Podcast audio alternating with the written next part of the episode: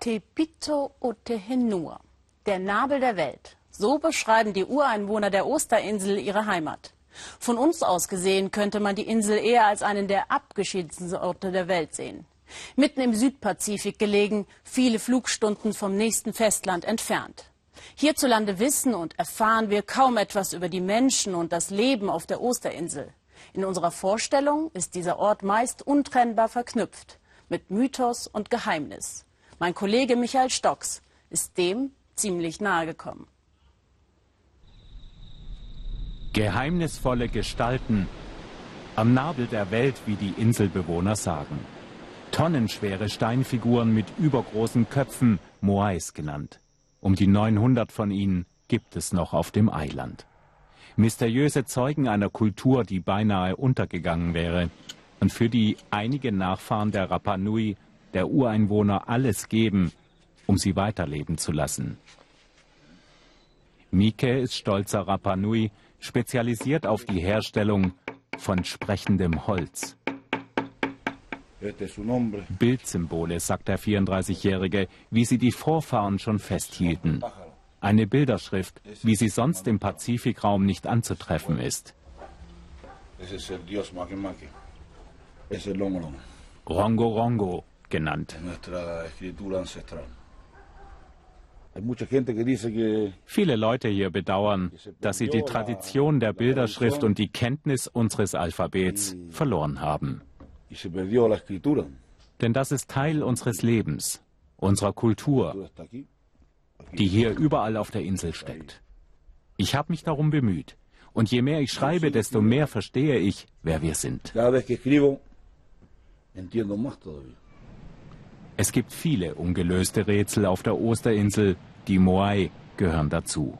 Bestaunt von Touristen, verehrt von den Ureinwohnern.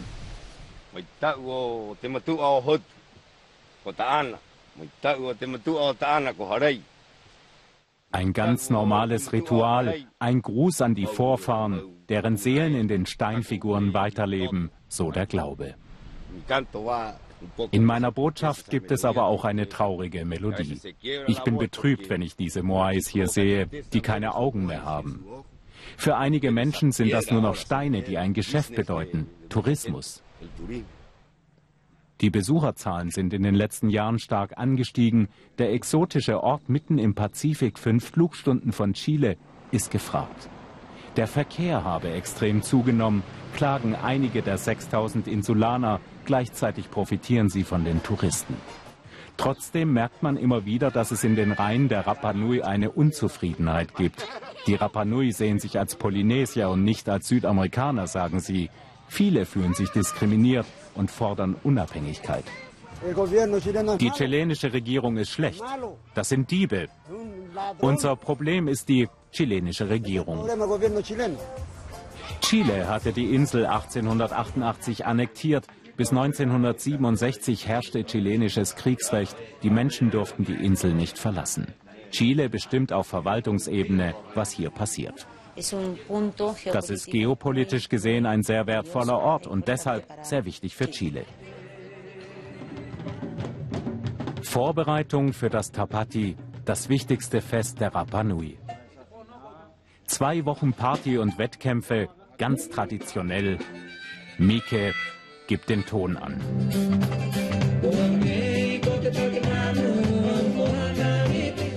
Ein Aufleben der polynesischen Vergangenheit.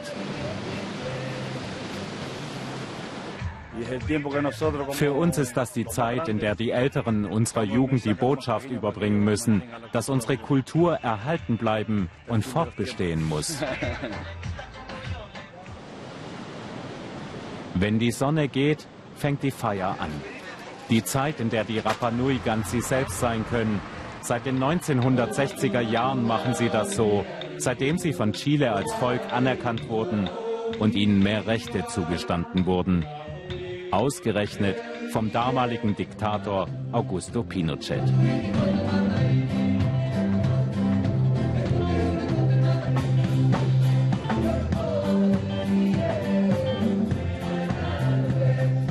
Der zweite Tag des Tapati beginnt. Es ist nicht nur Tanz und Musik. Es sind Wettkämpfe untereinander. So haben sich die Rapa Nui früher auf Kriege zwischen den Stämmen vorbereitet. Jetzt geht es um die sportliche Herausforderung. Ein Kräftemessen à la Rapa Nui. Ein Wettrennen schwer beladen mit Bananen. Es geht auch um Handfertigkeiten, Holzschnitzerei, das Herstellen der schönsten Lendenschurze und so weiter. 14 Tage lang. Es geht um die eigene Identität. Für Mike das Wichtigste überhaupt. Auch zu Hause. Mit seiner Familie pflegt der talentierte Musiker die Werte der Rapa Nui.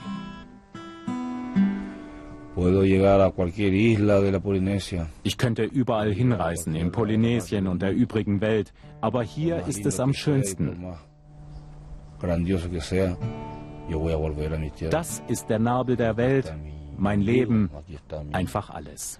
Mi vida, mi esencia, mi... Todo está aquí en Mila.